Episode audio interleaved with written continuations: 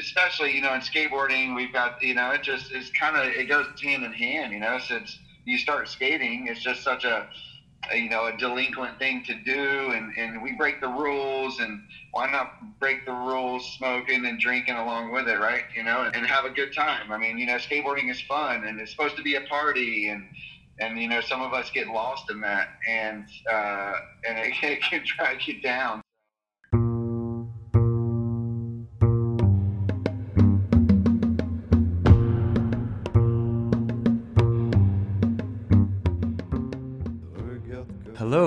welcome to Beyond Bars. My name is Quentin. I'm 33 years old from Paris, France.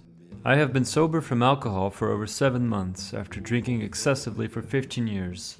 The ambition of this podcast is to help and inspire those in need to question themselves regarding their addictive behaviors through interviews with former addicts who are now sober and will share their story and battle with addiction as well as medical specialists who will shed some light on this phenomenon that touches everyone. You might be wondering why I'm speaking English. Well, that's because today's guest is none other than one of my childhood heroes, an American former professional skateboarder by the name of Neal Mims. I first heard about Neal through his infamous slam in the Transworld feedback video in the early 2000s as I was starting to skateboard. About a year ago, Neal participated in a famous skateboarding podcast called The Nine Club which basically interviews skateboarders and goes in depth into their careers and life paths. Neal shared a lot of interesting stories from his pro skater career, but also his struggle with alcoholism, which lasted quite a long time. Listening to him talk so openly about his alcoholism and how his life has improved since he's sober has been extremely inspiring for me and has definitely motivated me to follow his path. He has now been sober for over 13 years and today is a proud father husband, skateboarding coach and judge, and all around mentor and inspiring dude. So here is my conversation with legendary skateboarder Neal Mims. Enjoy!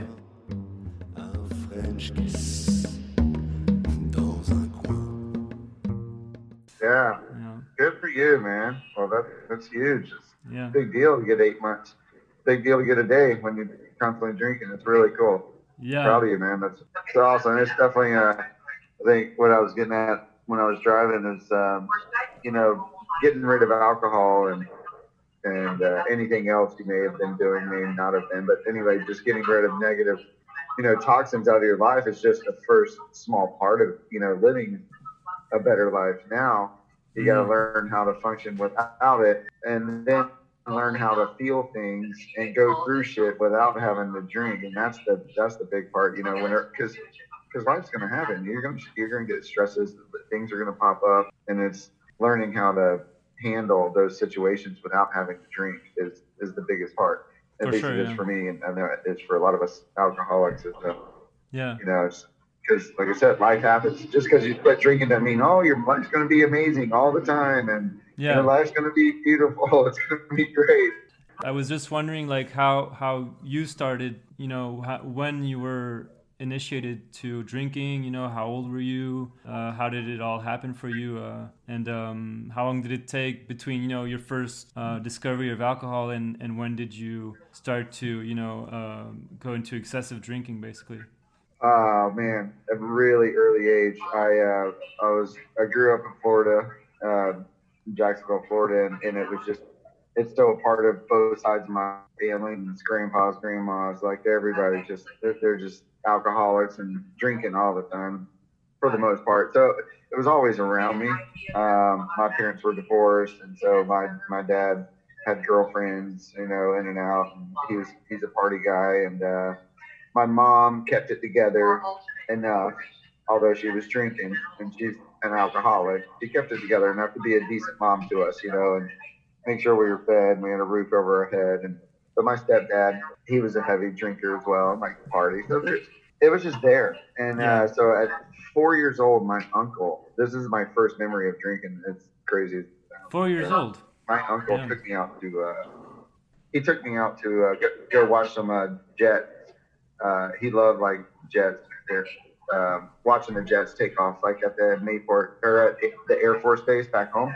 Right. And so he took me out there, and he uh, he had his whiskey, and he had his chewing tobacco, and uh, gave me a shot of whiskey, and uh, gave me a little bit of chewing tobacco to chew on at four years old. Holy shit!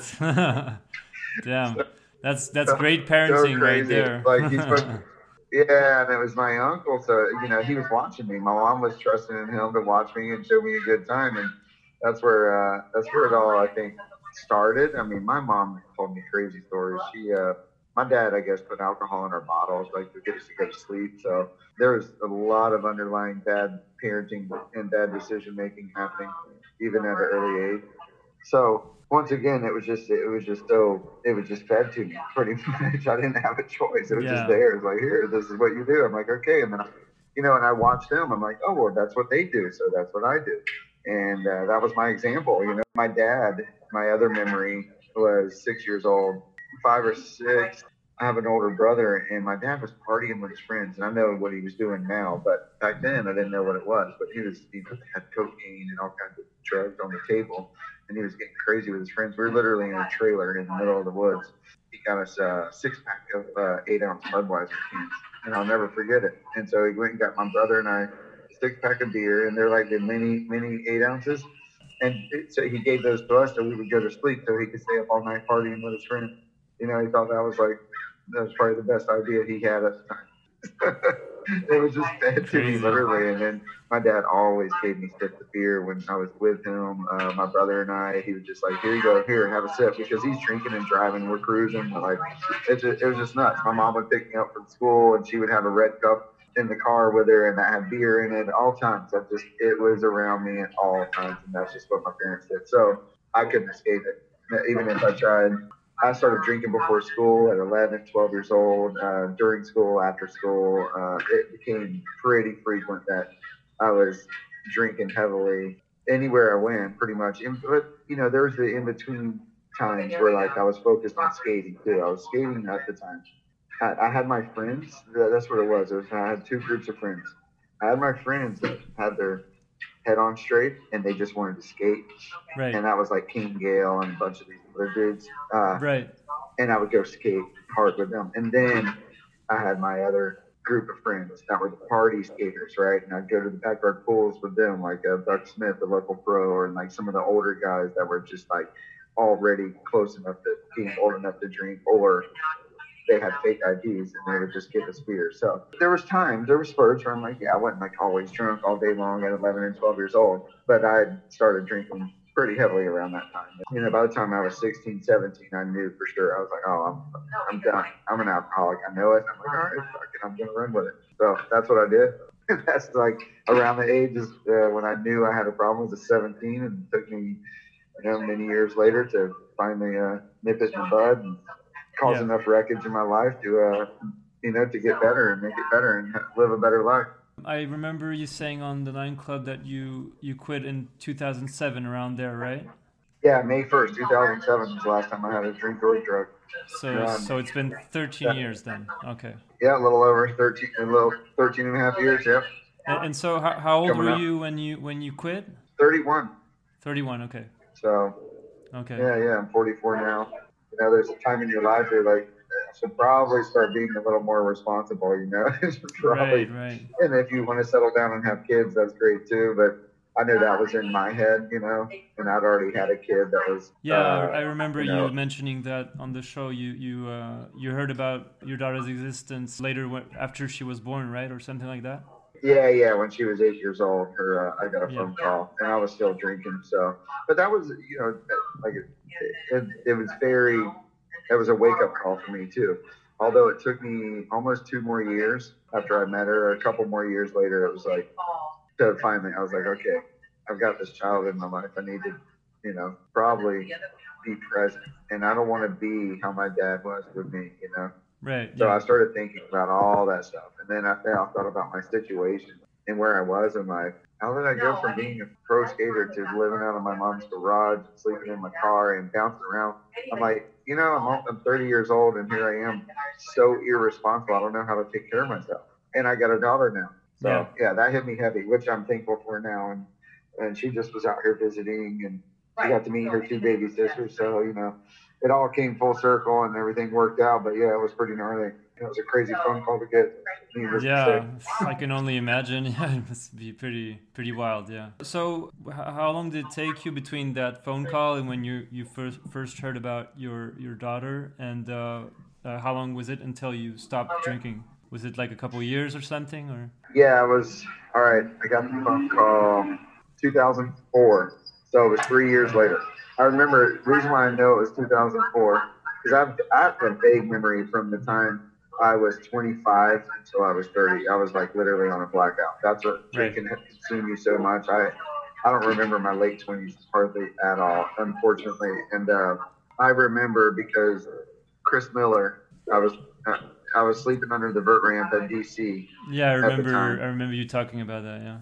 Yeah, yeah. So uh, he get, he got me a job at uh, working the X Games, and it was with the Mega Ramp was first there or whatever. So that's why I remember it's 2004. It was whatever weekend that was in 2004. Mm-hmm. I can't I don't remember the date, but that's when I got the phone call, just because it was just such a heavy phone call that I got from my friend. Uh, so yeah, 2004. So it took me three more years until finally I just had enough, and uh, I tried to go back to Florida. I tried to go move back there, and I tried to do construction and I drove across the country, wasted two different times, and I was trying to be a part of my daughter's life, right? But yet I wasn't ready to be a father or a responsible one at all. You know, I was ready to accept her in my life, but I wasn't ready to be a, uh, a responsible parent by any means. And and so I had to I had to go through you know that cycle. The first three years we knew each other, and um, it was cool. We started our relationship, but like I said, I was still spun out. You know, May May first, two thousand seven, I had enough. Uh, a couple weeks before that, actually. Uh,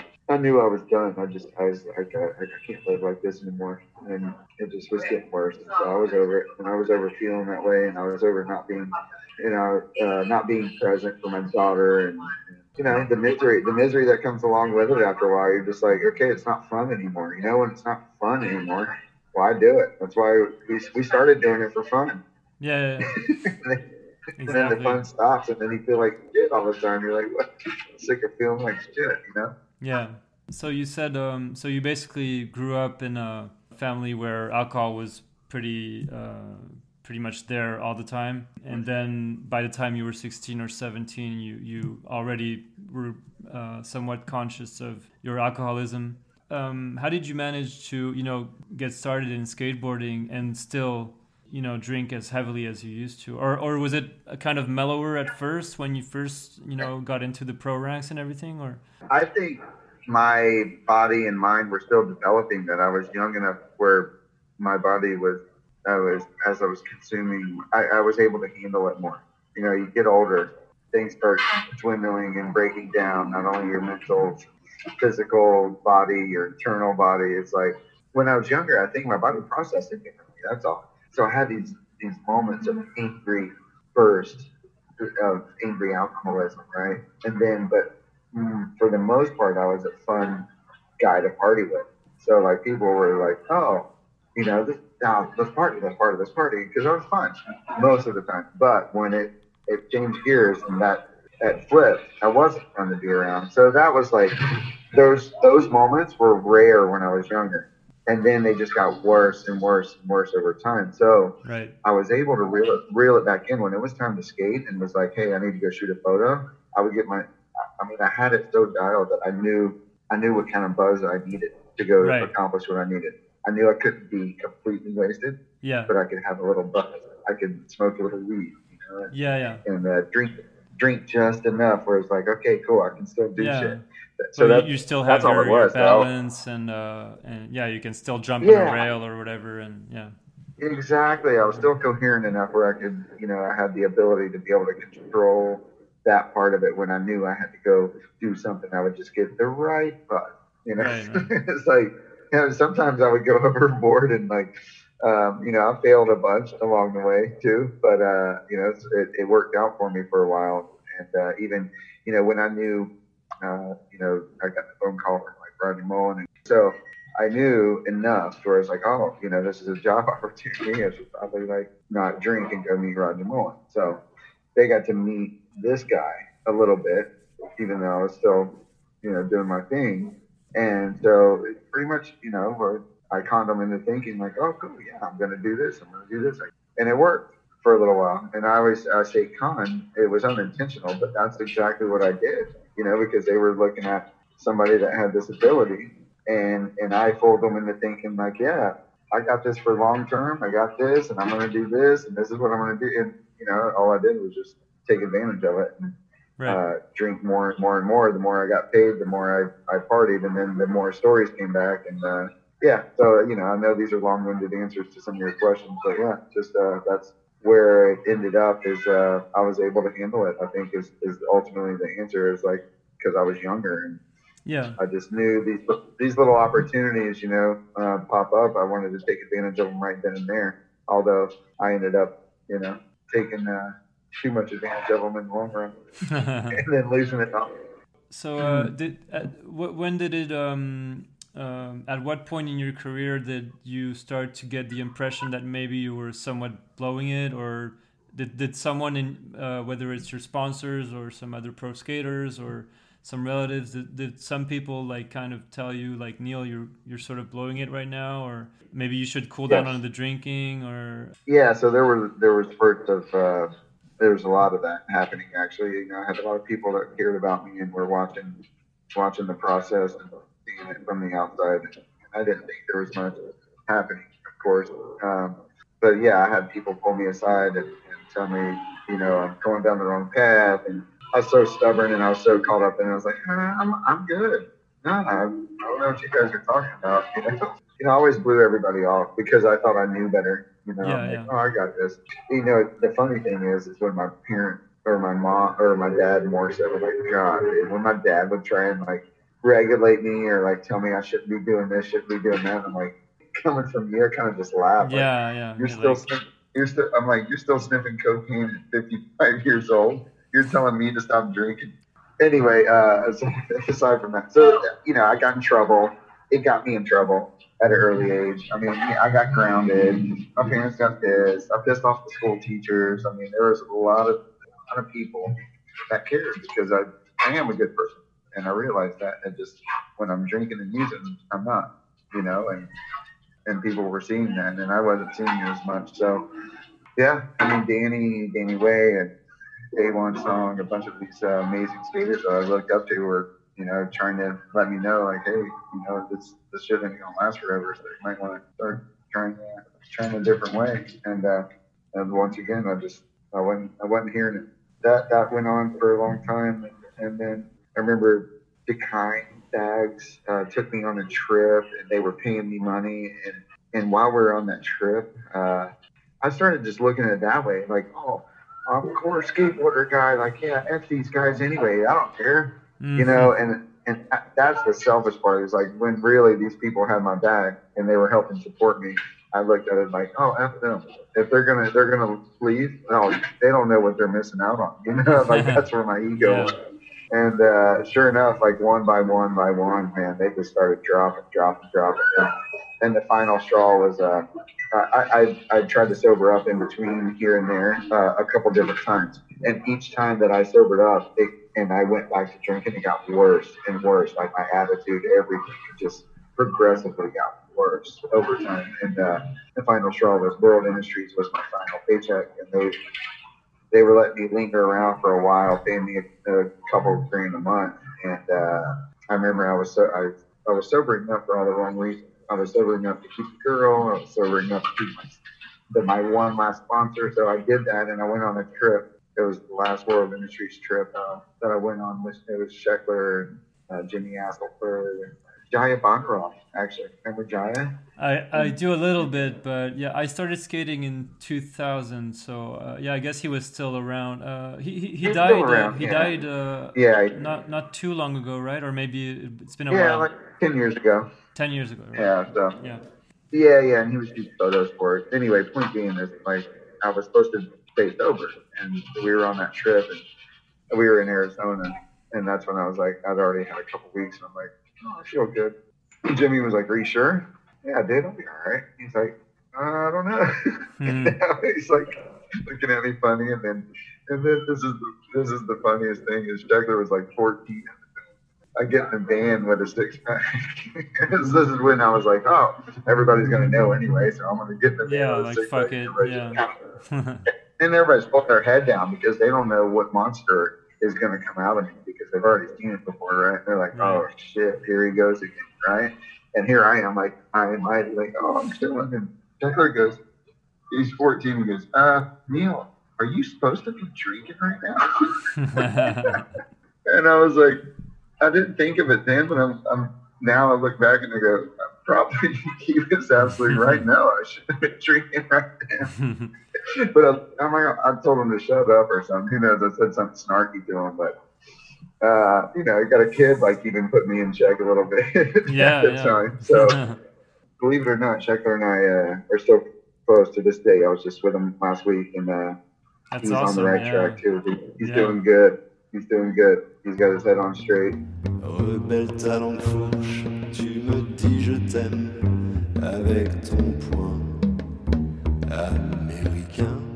to finish that question off, is that was the last hit. That was, uh, and then I, it was like a week later, um, I was supposed to get my check.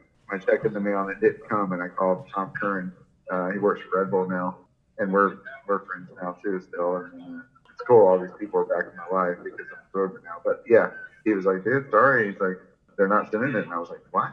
I told you this was going to happen like a couple months ago. When? And I'm like so delusional because I was drinking. Right. Yeah, he told me. He told me a couple times. I'm all no, and I didn't want to believe it, right? Right. and right. it finally happened.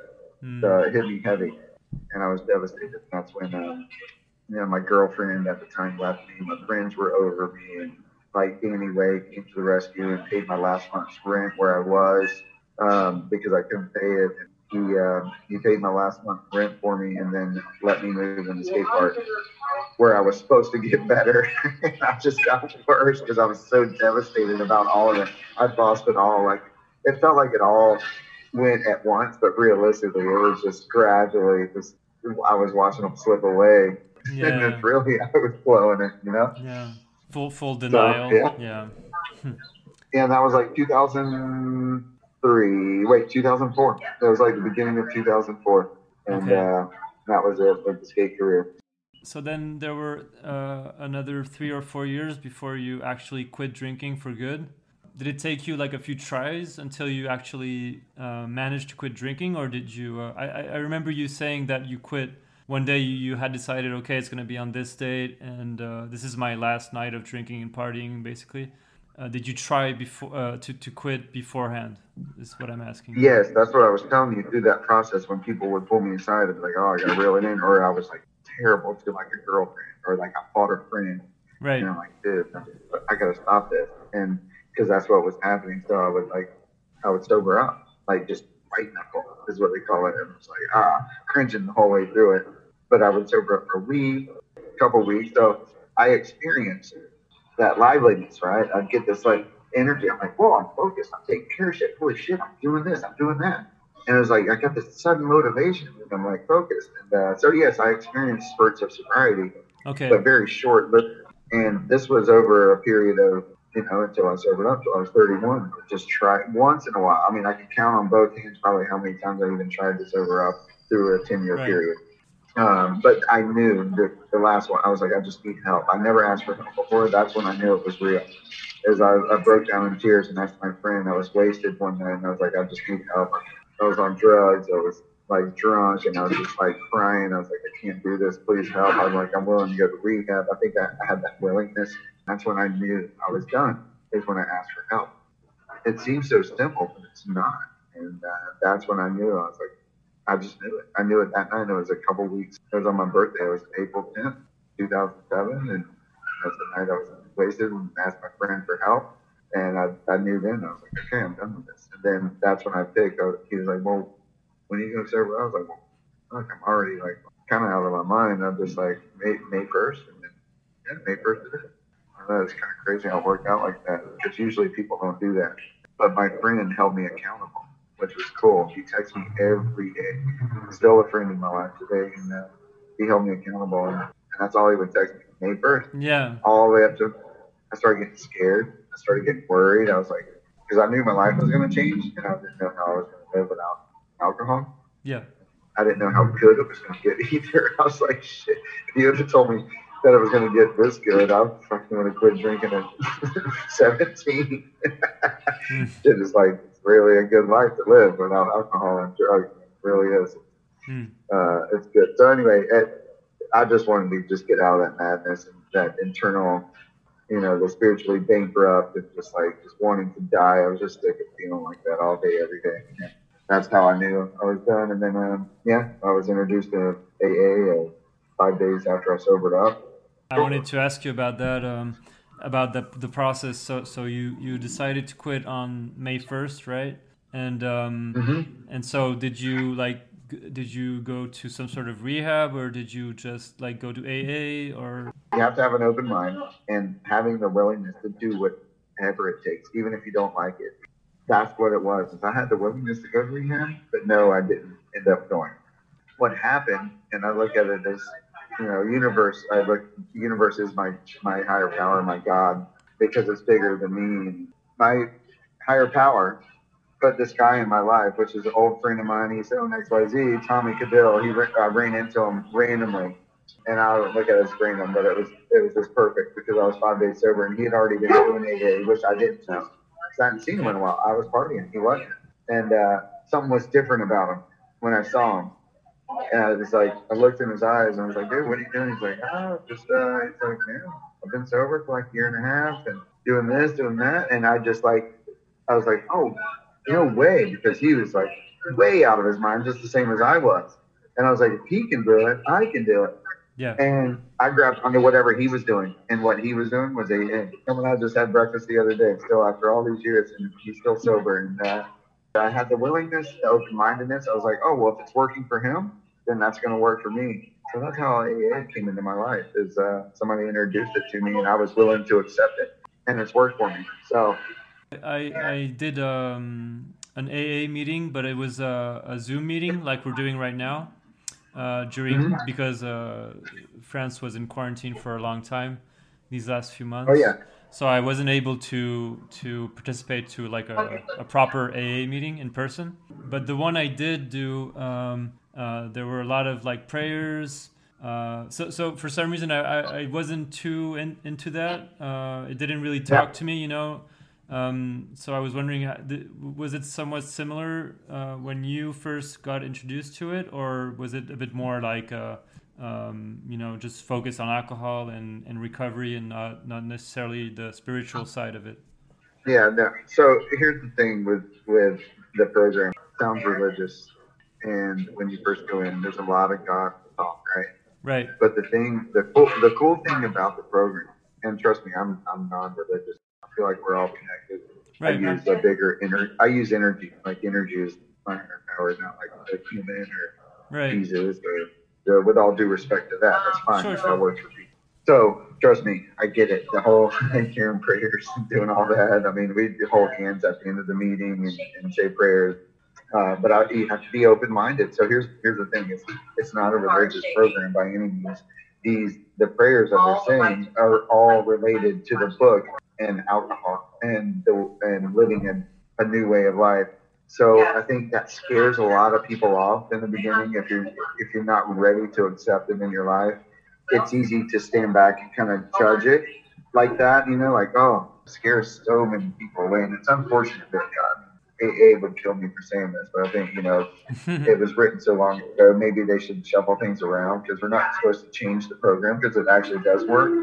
Yeah, it works the way it does, but you know things evolve and people evolve. Uh, you know, maybe it, maybe some of the, the language could be uh, updated. Uh, yeah, you know, re- restructured. So that's all I'm saying. Yeah. Anyway, so to each their own. You know, like people have other ways of sobering up, and I don't know what they are I don't know what works for other people. There's some, my brother has been sober for 15, 16 years now.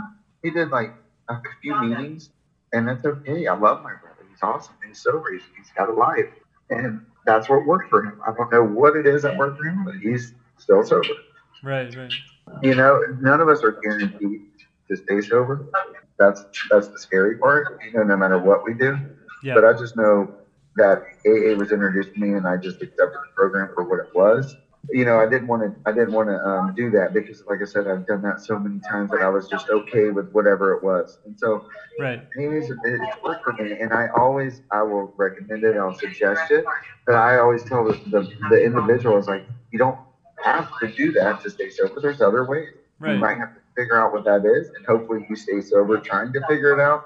But I know what works for me, and that's what works for me being told kind of what to do and like where to go and like who to hang with and like kind of like oh you should you should you know clean the coffee maker and make coffee before and after the meeting like having a little job because we're so selfish when we're drinking and even when we're not drinking we can be selfish but more so when we're drinking that we don't want to help anybody or help any system. We're just like so consumed, so self-consumed that like giving back and helping because we want to is a whole different way of living and it feels good.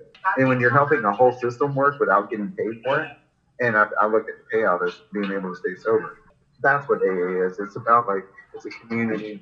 You know, you have people that you can relate to, and you know, there's there's full on religious people in here. It's just how you perceive the program and you can perceive it how you like to. But I know that, that the steps of Alcoholics Anonymous has helped me live a better life. And I still have to go through them once in a while to know how to live a life without alcohol. So that's where the, that the program is say what you will about it, but the 12 steps do work. Yeah, they, they, they work definitely for you. And um, so, so do you still go to AA meetings every every now and then, or and uh, I think you mentioned also on the Nine Club that you were like a uh, I don't know what's the correct word, but like a, a mentor, uh, yeah, yeah, yeah. like mentoring someone uh, who was also starting into the program. Uh, are, do you still do that, or or is it something that you're kind of a bit more far away from?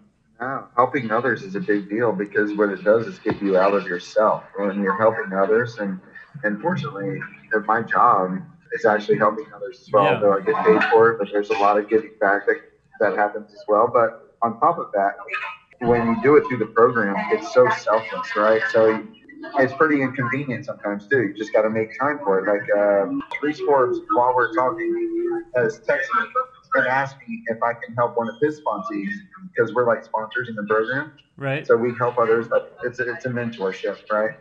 And you're helping them get through the program like that guy Tommy did for me. Right. So I I do it for others. Reese does the same thing and uh, and Reese uh, asked me if I can help introduce some guy that he knows is coming down here to this area. So that's what we do. We just help each other out. Yeah, I haven't heard from Reese in a while, but he's like, "Hey, how are you? Hey, can you help one of my guys like get plugged in down there into the program?" I'm like, "Yes, of course." So that's all it is. It's just about helping each other. Um, even if we don't know each other, we kind of yeah. know each other. It's, it's a community.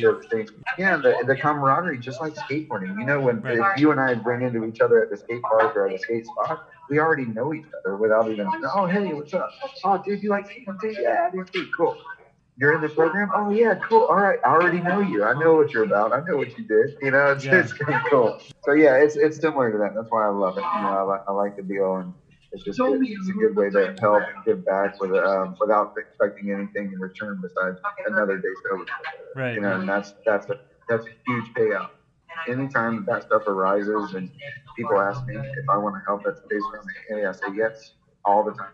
Uh, even if I'm like I'm busy, I got to go home to the kid. Oh, I got to do this. I'll find a way to help. Yeah. No matter what. That's awesome. Yeah, that's really cool. Yeah.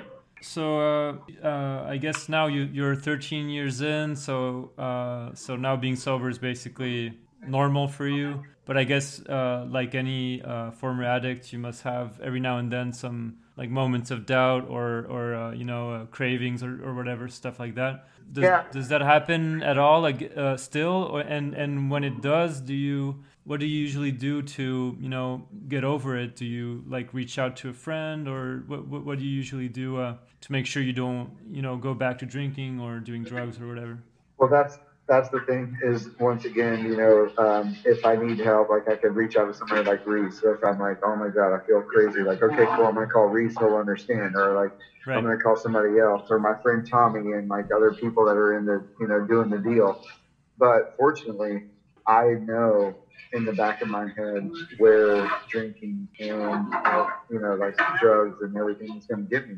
So I replay the tape. I'm like, oh well, does it sound? It sounds like a good idea right now. Well, let's see where it's going to take me. Okay, well there goes that thought.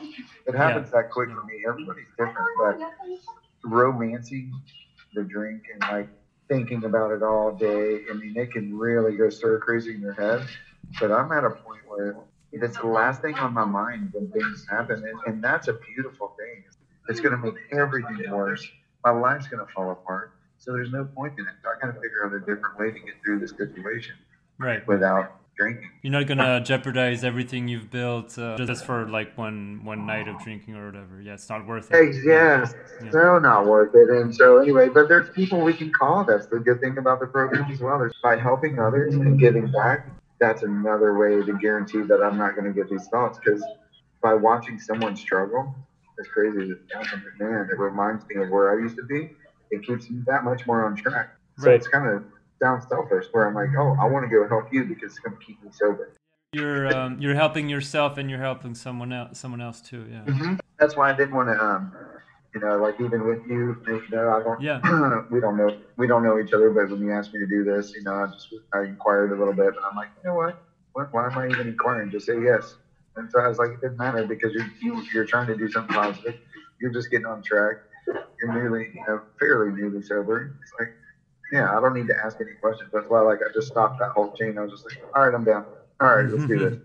Yeah. Yeah. Because I started asking questions, and that's me trying to control the scenario when I don't need to. No, no, and I, and I appreciate it because, like, yeah, obviously, like, uh, you, you, don't know me and everything, and uh, and I, I thought, like, uh, what are the chances that you're uh, gonna even see my message, you know? And, and I thought, well, I, I just thought, like, your interview on the Nine Club definitely made me see you uh, you know, uh, as a uh, an authentic like uh, uh, mentor figure, you know. And I thought, okay, that's definitely someone I want to talk to about uh, how how everything happened with alcohol and everything. So some of the guys on the Nine Club talk about it, but they don't go too much in depth with it, you know. Because mm-hmm. maybe they just don't don't feel like it, but yeah. Yeah, yeah. And it's not really the purpose of the Nine Club in any case, so yeah.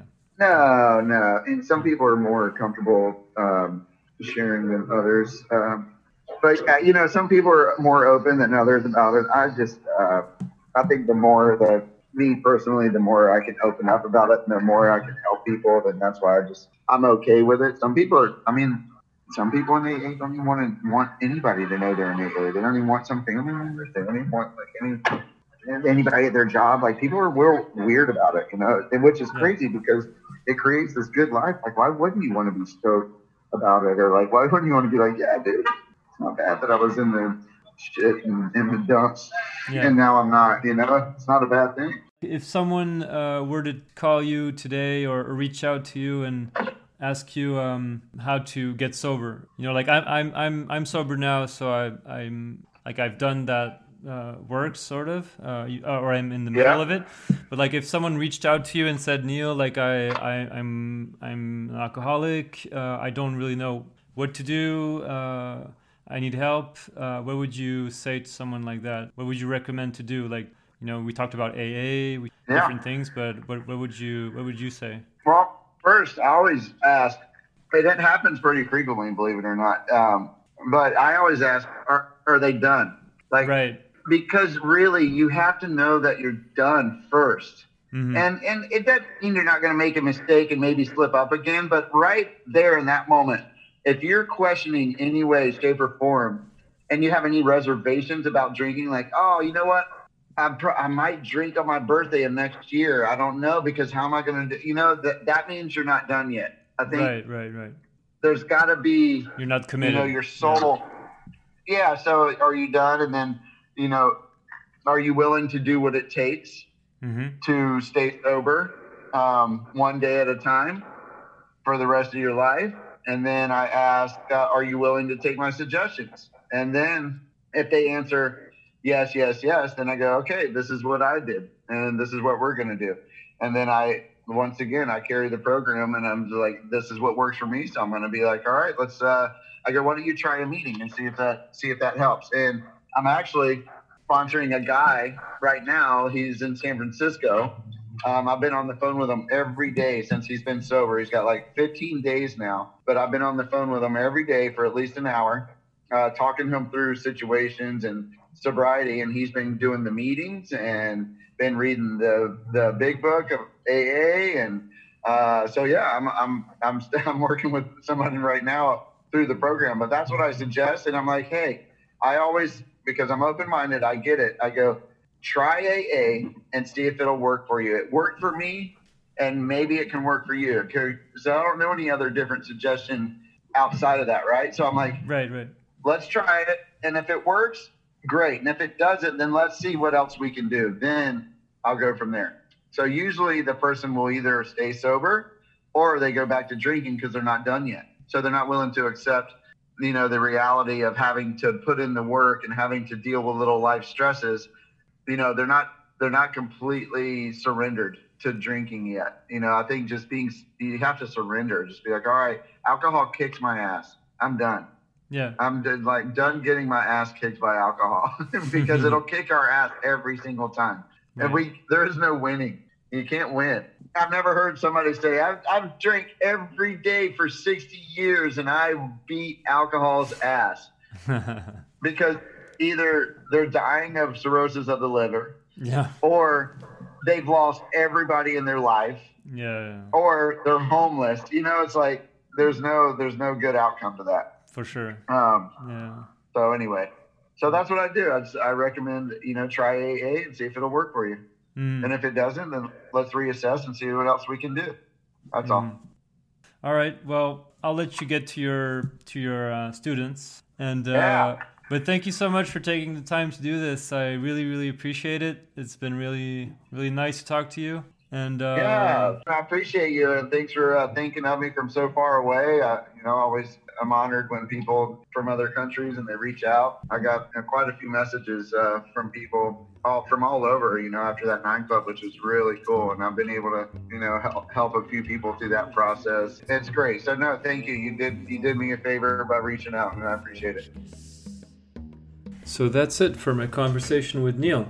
Thanks again, Neal, for taking the time to answer my questions. I really appreciate it. If you live in California in the San Diego area and you want to offer your kids some epic skateboarding lessons, hit up Neal at goldenstateskateboarding.com and feel free to follow him on Instagram at Neal Mims or at Golden State Skateboarding.